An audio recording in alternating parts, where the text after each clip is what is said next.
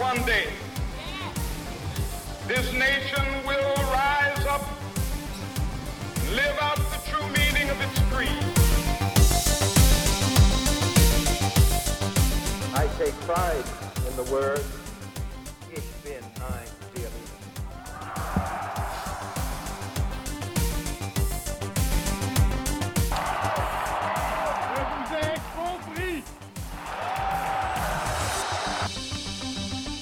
Écoutez cette histoire, le podcast qui te raconte le monde et son histoire. Калинка, калинка, калинка моя, в саду ягода, малинка, малинка.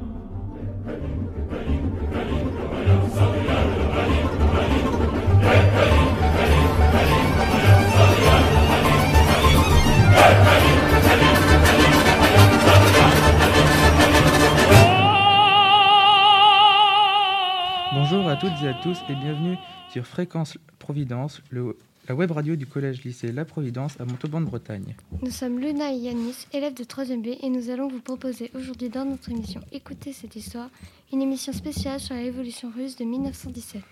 Alors Luna, que va-t-on découvrir dans cette émission? Eh bien Yanis, nous allons tout d'abord nous intéresser au personnage central de cette révolution, Lénine, puis nous verrons les révolutions de février et d'octobre, et la fin des Romanov. Nous verrons ensuite le rôle des femmes dans les révolutions russes et la guerre civile. Enfin, nous finirons cette émission par étudier la vague révolutionnaire en Europe. Dis donc Luna, ce programme a l'air très complet.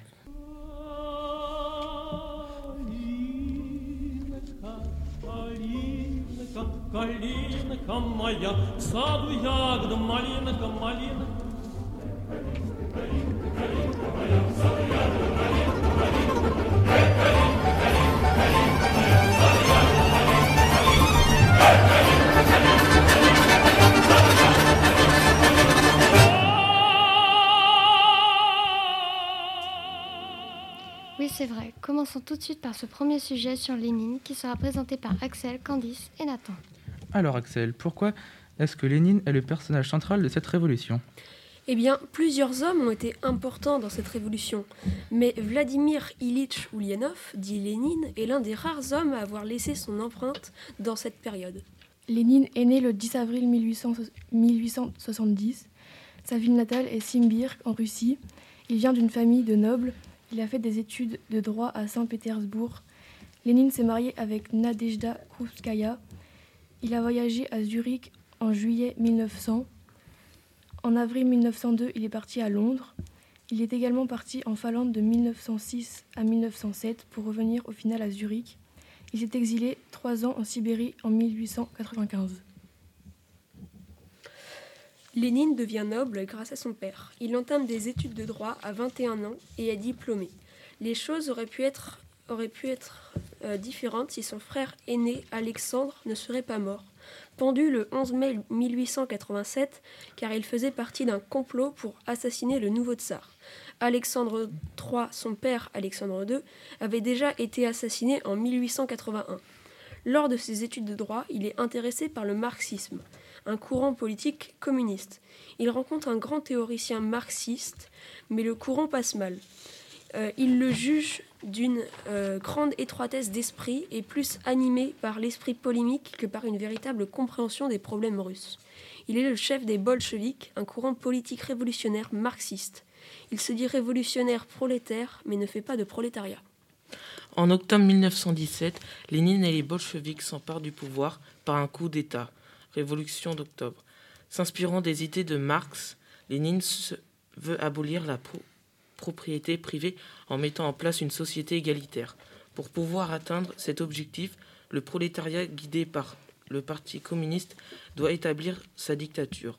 En 1919, Lénine crée la Troisième Internationale qui regroupe les partis communistes européennes afin de diffuser le communisme dans le monde entier. Dès 1917, une guerre civile oppose les bolcheviks aux bourgeois et propriétaires terriens. Opposés au nouveau pouvoir, Lénine dé- décrète contre eux la terreur. En 1921, les communistes sortent vainqueurs, mais le conflit a fait plus de 8 millions de morts. Lénine et le Parti communiste instaurent un nouveau régime politique Il nationalise les usines et les banques. Il réquisitionne la production des paysans pour alimenter les villes et l'armée. En 1922, il crée un État fédéral, un État fédéral, l'URSS. Lénine reste à la tête de l'URSS jusqu'à sa mort en 1924. Autour de Lénine gravit un homme, Staline, dont les relations se détériorent. Il le considère l'homme politique et dépourvu d'intelligence et brutal. Il se tourne alors vers Trotsky, Trotsky dans le but de trouver un allié. Il meurt en, le 21 janvier 1924 des suites d'une nouvelle attaque cardiaque laissant des les champs libres à Staline qui prend le contrôle du parti bolchevique et les rênes de l'URSS. À partir du 25 octobre, la révolution finit en dictature bolchevique avec Lénine à sa tête. Il crée un régime, l'URSS, qui durera 70 ans. À sa mort, le 21 janvier 1924, un culte officiel s'organise. Pétrograd est rebaptisé Léningrad le 21 janvier. Nous pouvons également voir sa momie. Merci à vous, Candice, Axel et Nathan, de nous avoir mieux fait comprendre le rôle de Lénine dans cette révolution. Et maintenant, Luna, que va C'est quoi le prochain reportage? Maintenant, nous allons parler de la Révolution de février avec Diana, Lisa et Laurine. En 1914, la Première Guerre mondiale est déclarée. La Russie combat avec les Français et les Anglais, combat l'Allemagne et l'Autriche-Hongrie. Le pays a un régime autoritaire et est dirigé par le tsar Nicolas II. En 1917, la population connaît la famine. En effet, l'industrie russe a été réorganisée pendant la guerre pour produire du matériel militaire aux dépens de la production alimentaire. Malgré cela, les industries ne produisent pas assez de matériel militaire et ont des difficultés pour l'amener jusqu'au front. Du fait des grandes distances, Laurine, peux-tu nous parler des causes et du déroulement de cette révolution? À cause de nombreuses défaites contre l'Allemagne, la situation économique difficile et les nombreuses pertes font que le mécontentement de la population augmente. Le 23 février 1917, des milliers de femmes manifestent à Pétrograd, capitale de la Russie, pour réclamer de la nourriture et la fin de la guerre. Le lendemain, les ouvriers se mettent aussi en grève. Ainsi, environ 90 000 grévistes hommes-femmes défilent dans les rues de la capitale pour manifester leur mécontentement et demander des rations alimentaires. La fin de la guerre et surtout la fin de l'autocratie, c'est-à-dire la fin du régime autoritaire dirigé par les tsars. Le 25 et 26 février, la grève générale continue. Le tsar Nicolas II ordonne de faire arrêter les manifestations par la force et refuse la discussion. Il y a de nombreux morts du côté des manifestants et des forces de l'ordre. Beaucoup de militaires désertent les champs de bataille. Dans la nuit du 26 au 27 février 1917, 150 000 militaires se mutinent et vont du côté des manifestants. Ils volent des armes qu'ils donnent aux ouvriers et occupent la capitale. Diana, peux-tu nous parler du tsar Nicolas II, des nouvelles institutions, des nouvelles constitutions et des mesures prises par ce gouvernement? Oui, alors le tsar Nicolas II abdique, dissout le Doima, un ensemble euh, législatif et nomme un comité provisoire com- composé essentiellement de bourgeois. Il est présidé par le prince euh, Elvov. C'est quoi ce nom? On dirait une marque de fond de teint. Euh, il est né le 2 novembre 1861 à Dresde, dans le royaume de Sassé, dans une famille bourgeoise, et décède le, 16 le 7 mars 1925 à l'âge de 63 ans à Paris. Il fut président du gouvernement provisoire de la Russie pendant trois mois et demi et démissionne après avoir été responsable de la mort d'une foule de personnes. Il fut arrêté, mais il s'échappe et se réfugie à Paris où il meurt. Le gouvernement provisoire promet de mettre fin à la guerre et de mettre en place des élections, et donc de devenir plus démocratique. Il est formé de bourgeois et de nobles. De leur côté, les représentants d'ouvriers, des paysans et des soldats, environ 600 personnes, créant un conseil, appelé Sourier de Petrograd. Ils sont contre le gouvernement provisoire et réclament la paix, le pouvoir et le partage de terres pour les paysans. Donc, euh, que peut-on conclure? Après la révolution de février 1917, la Russie est dirigée par un double pouvoir qui est opposé. Les élections du gouvernement provisoire tardent et la guerre continue, ce qui conduira à une nouvelle révolution l'année prochaine. Après ce sujet sur la révolution de février, marquons une première pause musicale avec les chœurs de l'armée rouge qui interprètent une célèbre chanson russe, Katyusha.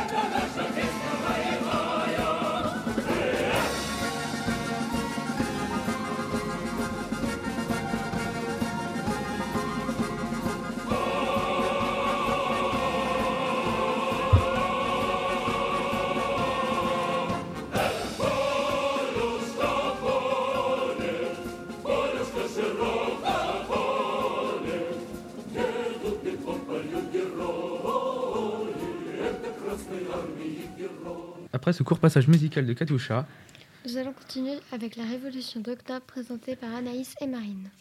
Nous allons vous présenter la Révolution d'octobre qui s'est passée pendant la Première Guerre mondiale. Tout d'abord, la Révolution russe de 1917, c'est l'ensemble des mouvements révolutionnaires.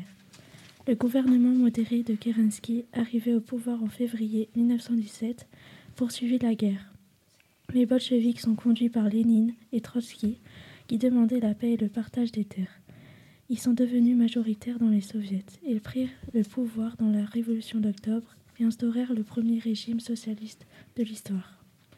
Dans les campagnes, la situation change plusieurs fois entre mars et novembre 1917. La révolution s'étend dans tous les pays et les notables qui dirigeaient au nom du tsar Nicolas II sont distribués ou bien partent d'eux-mêmes.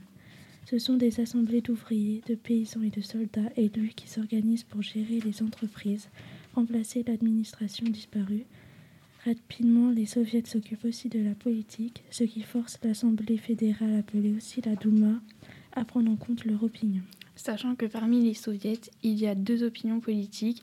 D'une part, il y a les socialistes révolutionnaires très influents dans les campagnes et d'autre part, les mencheviks qui sont des sociodémocrates. Ils sont modérés et très écoutés par les ouvriers et les fonctionnaires. Ils prendront d'ailleurs la direction du soviet. Ces derniers sont plutôt inquiets et ne veulent pas d'une révolution violente. Ils veulent installer une, démocratie. Leur volonté serait de partager les, les terres équitablement et de créer une industrie qui permettrait l'emploi de nombreux ouvriers. Les bolcheviks, quant à eux, forment une minorité social-démocrate. Ils regrettent l'alliance avec la bourgeoisie et veulent la suppression de la propriété privée de la terre et des entreprises industrielles, bancaires et commerciales. Ils sont favorables à l'arrêt de la guerre.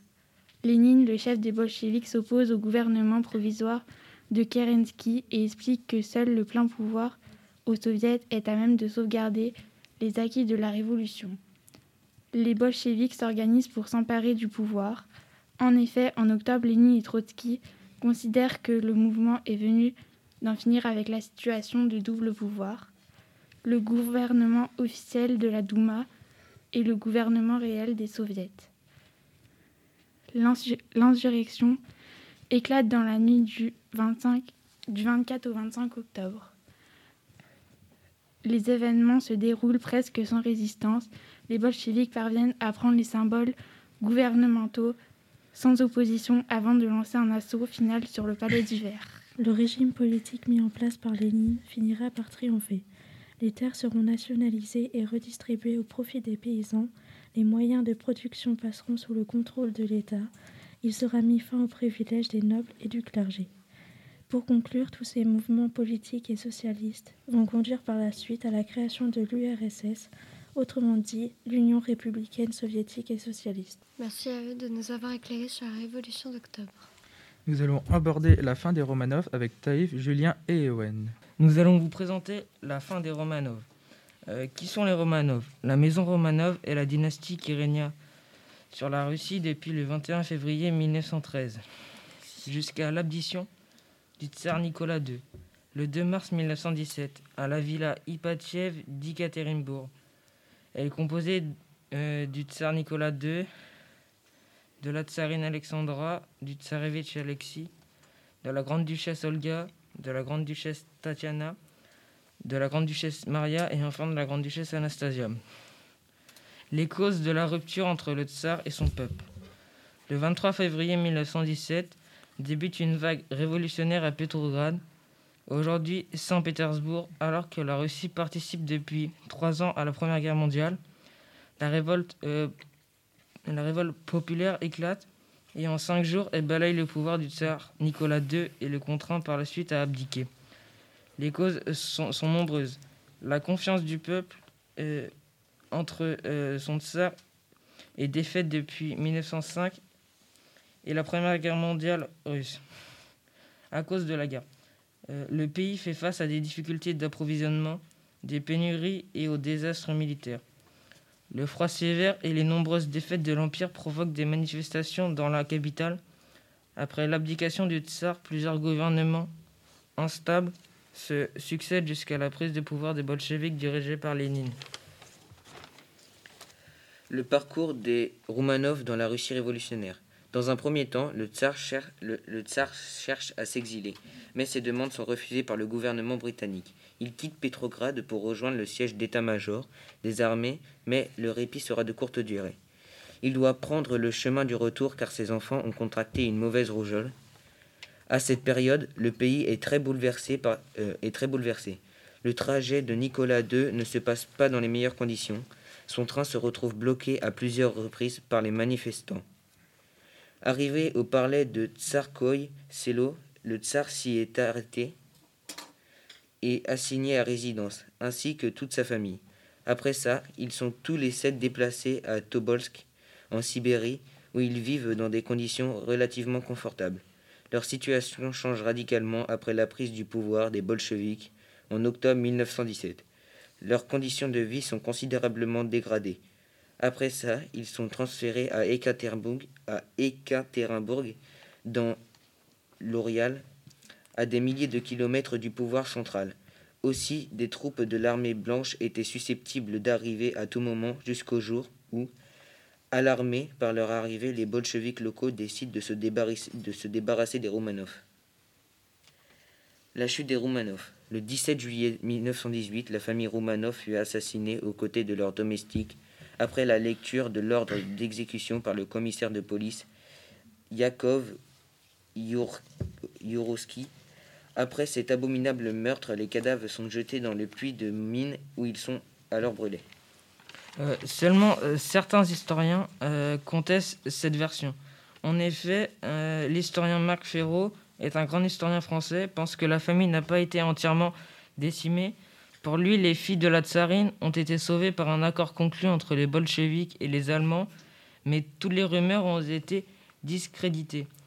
Euh, euh, parce qu'en 1991, la découverte des restes de l'ancien tsar et de trois de ses filles, ainsi que la tsarine, est, est rendue publique. Il a fallu attendre 1998 pour que les ossements soient officiellement identifiés par le gouvernement russe. Le 17 juillet de cette même année, ces restes sont inhumés dans la cathédrale Pierre et Paul de Saint-Pétersbourg. Les présumés restes, les présumés restes du jeune tsarevitch Alexis et de sa sœur, la grande duchesse Maria, ont eux, ont eux été retrouvés en 2007. Le mystère d'Anastasia Romanov.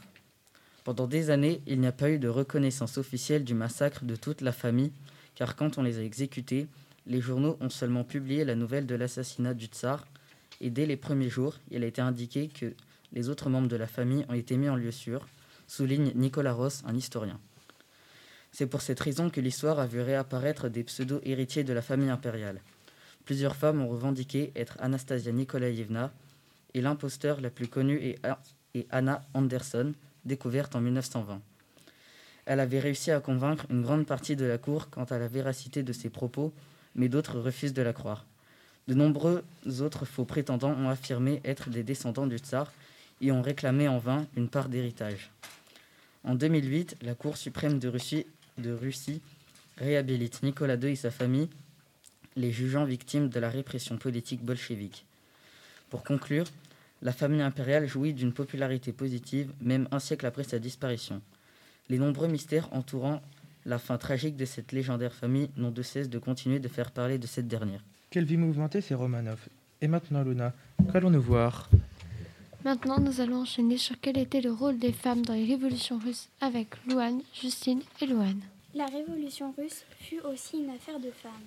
Celles-ci ont notamment impulsé en ce qui concerne les droits des femmes des combats qui ont amené à d'importantes avancées.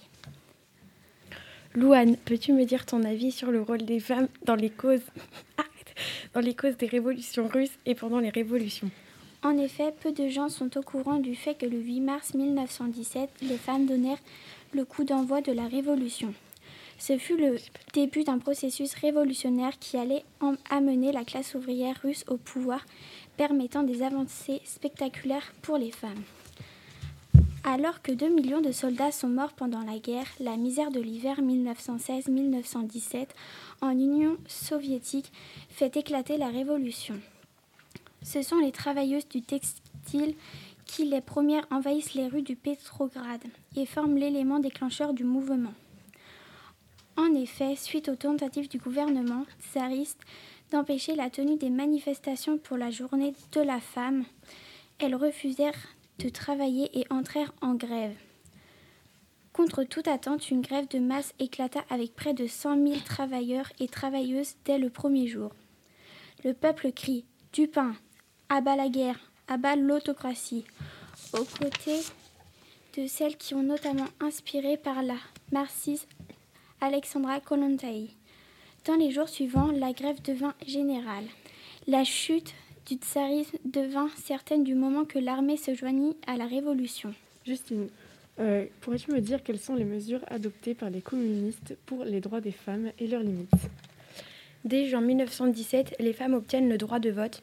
Dès les premiers mois de la Révolution, les bolcheviks au pouvoir promulguent en particulier une batterie de mesures pour favoriser l'émancipation des femmes.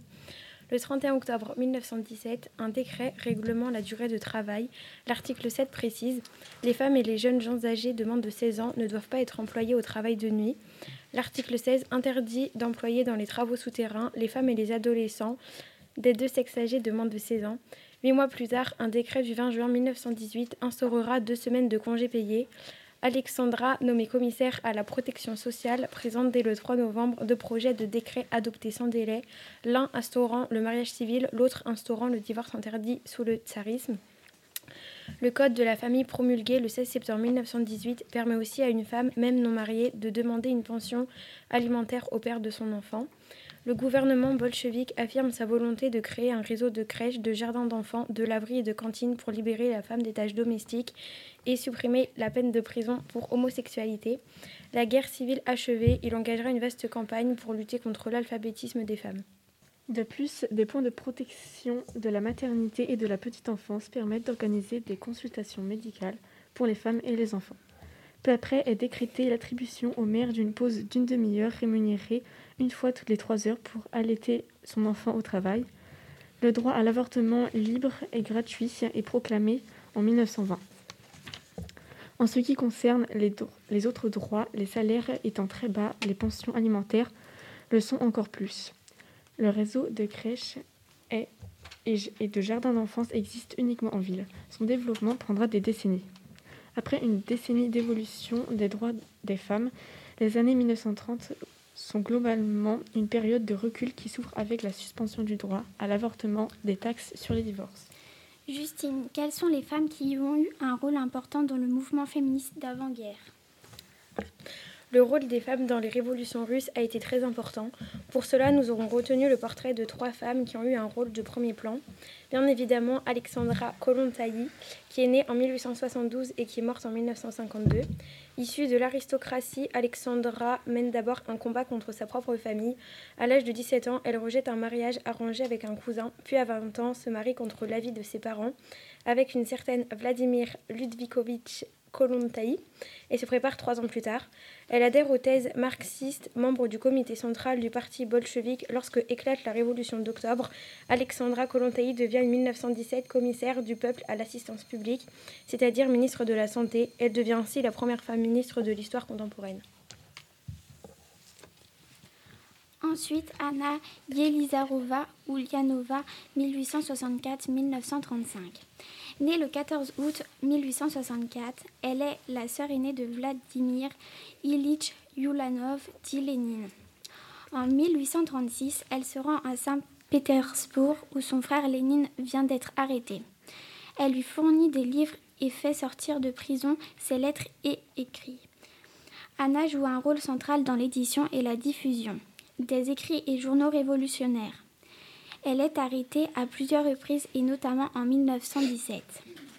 Après la révolution de février, elle intègre le comité central du parti bolchevique et devient secrétaire de la Pradva, impliquée dans la préparation de la révolution d'octobre qui amène les bolcheviks au pouvoir. Elle dirige ensuite le département de la protection de l'enfance, puis devient commissaire du peuple, c'est-à-dire ministre à la protection sociale. Puis Concordia Samoilova, 1976 et 1921. Fille d'un prêtre orthodoxe, elle part à 20 ans à Saint-Pétersbourg et milite dans le cercle révolutionnaire étudiant. En 1903, elle intègre le, le courant bolchevique. Elle s'affirme comme une propagandiste infatigable, multipliant les conférences et réunions, mais aussi comme une organisatrice de premier plan. Arrêtée à plusieurs reprises, elle se marie avec le révolutionnaire Arkady Alexandrovitch Samoilov. Après la révolution de février 1917, elle est en charge de l'organisation du parti bolchevique et travaille de propagande à Petrograd. Après la prise du pouvoir par les bolcheviks en 1917, elle poursuit ses activités militantes, toujours partagées entre son implication dans la cause des femmes et son rôle d'organisatrice de propagandiste itinérante à travers la Russie. À travers ces trois femmes, nous pouvons nous rendre compte que la révolution russe est bien liée à l'impulsion des femmes et a permis d'importantes avancées pour le droit des femmes. Merci pour votre intervention, Lichy. Nous allons mar maintenant marquer une courte pause musicale avec les chœurs de l'armée rouge qui interprètent Plaine ma plaine. Поплыли туманы над рекой. Выходила на берег Катюша На высокий берег, на крутой. Выходила на берег Катюша На высокий берег, на крутой. Выходила, песню заводила Про степного сизого орла Про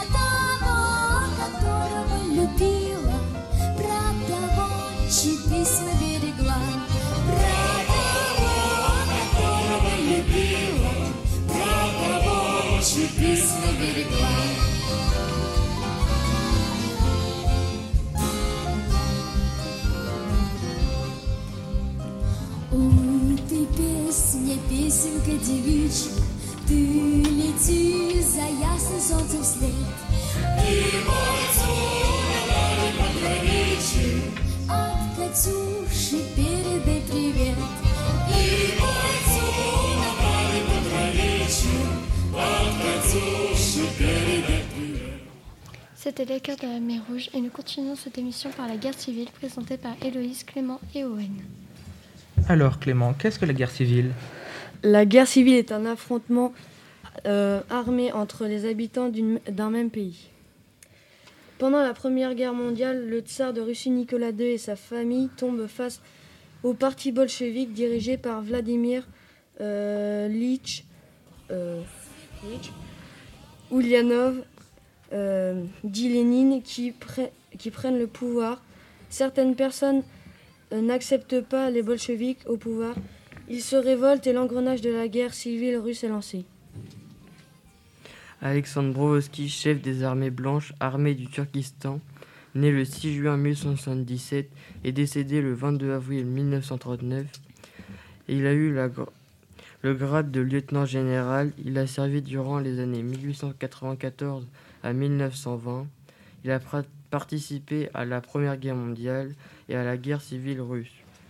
Anton Denkin, chef des armées blanches des forces du Sud, né le 16 septembre 1072 et décédé le 8 août 1947.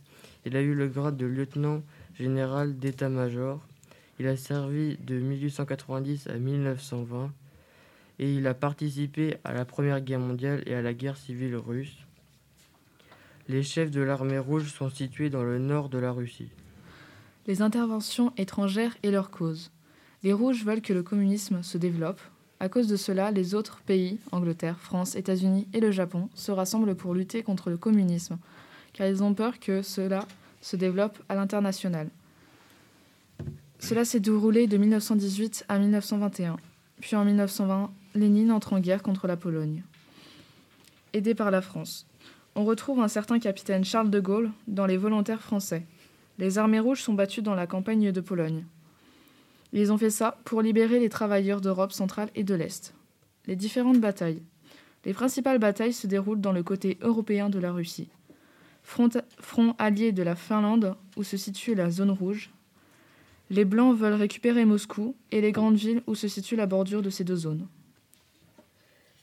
La guerre civile laisse de nombreuses traces en Russie. À cause de cette révolution, la Russie est affectée sur le plan économique. Les pertes sont aussi très grandes. Merci à vous trois de nous avoir expliqué ce qu'est la guerre civile. Maintenant, nous allons voir la vague révolutionnaire en Europe avec Léna, Elisa et Louane. De 1917 à 1919, on constate... On constate beaucoup de révoltes qui touchent l'Europe, comme la France, l'Italie et l'Angleterre, ou encore la Hongrie, qui est touchée par la révolution bolchevique, mais aussi l'Allemagne, avec au pouvoir l'Union sacrée, qui après une scission entraîne des, des courants comme le courant majoritaire qui soutient la guerre, le courant indépendant et le courant spartakiste. Louane, peux-tu nous dire plus sur ces manifestations? Bien sûr, en 1917, en France, beaucoup de combattants se mutinent à cause des interdictions de permission et de conditions de plus en plus dures dans les tranchées. En Italie et en Angleterre, beaucoup de grèves sont mises en place, tandis qu'en Allemagne, en 1918, après la fin de la guerre, le mouvement spartakiste se révolte avec les ouvriers contre le courant social-démocrate de la République de Weimar. Les marins de Kiel se mutinent car ils refusent une nouvelle bataille navale qu'ils jugent inutile. En, plus de, en plus de 1800 000 Berlinois se mettent en grève, ce qui engendre des manques de vivres provoquant la mort de dizaines de milliers de personnes. Mélena, va nous éclairer sur ce mouvement. Cette révolution commencera en novembre 1918, après la guerre, mais son, mais son origine remonte au début de la Première Guerre mondiale par une opposition aux sociodémocrates qui sont en 1914 encore au pouvoir, en leur reprochant de soutenir la guerre et de trahir le socialisme. En automne 1914, ils réunissent les militants opposés à la guerre. En 1915, ils organisent une bataille antimilitariste pour mettre fin au combat. Mais après des manifestations en 1916, les spartakistes sont, ex- sont exclus du Parti social-démocrate et créent alors le Parti social-démocrate indépendant, surnommé le USPD. En 1917, Guillaume II abdique et on instaure la République de Weimar. En novembre 1918, la révolution commence avec les marins de Kiel se mutinent et plusieurs révoltes éclatent à Berlin à cause de l'opposition des spartakistes contre les sociodémocrates du gouvernement. En 1919, Berlin est déchiré par les combats de rue entre les différents mouvements, les ouvriers et les forces armées. Plusieurs répressions sont mises en place. Elisa va nous en parler. En Allemagne, en 1915, Rosa Luxembourg, qui est la chef du mouvement, a été emprisonnée un an.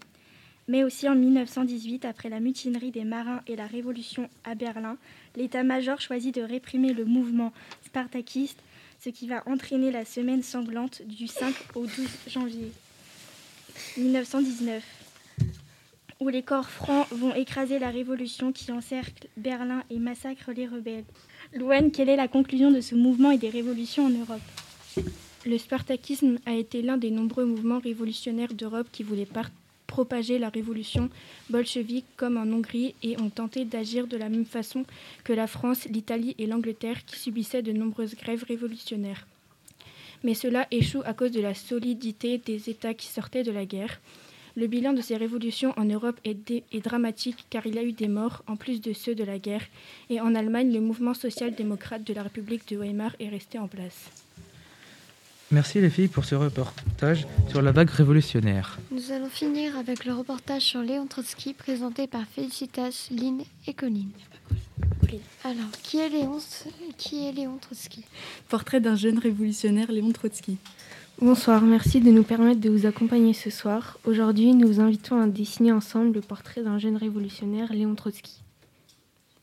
Pour bien comprendre la vie de Trotsky, il faut d'abord la contextualiser. La Première Guerre mondiale, à laquelle la Russie tsariste des Romanov participe aux côtés de la France et du Royaume-Uni, prépare le terrain aux, deux révolutions russes, la révolution de février et la révolution d'octobre 1917. Désorganisé et ruiné, l'Empire russe éclate aux menées des bolcheviks. Un jeune révolutionnaire s'avère à la tête de cette révolte, Lev Davidovich Bronstein, dit Léon Trotsky. Mais Philou, qui est Léon Trotsky?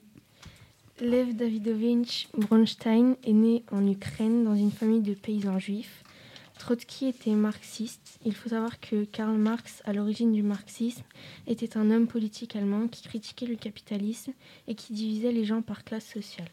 Ayant pris le nom de Trotsky, il est déporté. Il laisse derrière lui sa première épouse et ses deux enfants et se réfugie à Londres. Là-bas, il y, rencontre Lénine, dirigeant du Parti communiste russe. Euh, puis à Paris, il rencontre Natalia Sedova, qui deviendra son épouse. Grand théoricien et intellectuel, Trotsky élabore la théorie de la révolution permanente. Pour Trotsky, les révolutions nées ne devaient pas s'arrêter à des réalisations uniquement nationales et bourgeoises.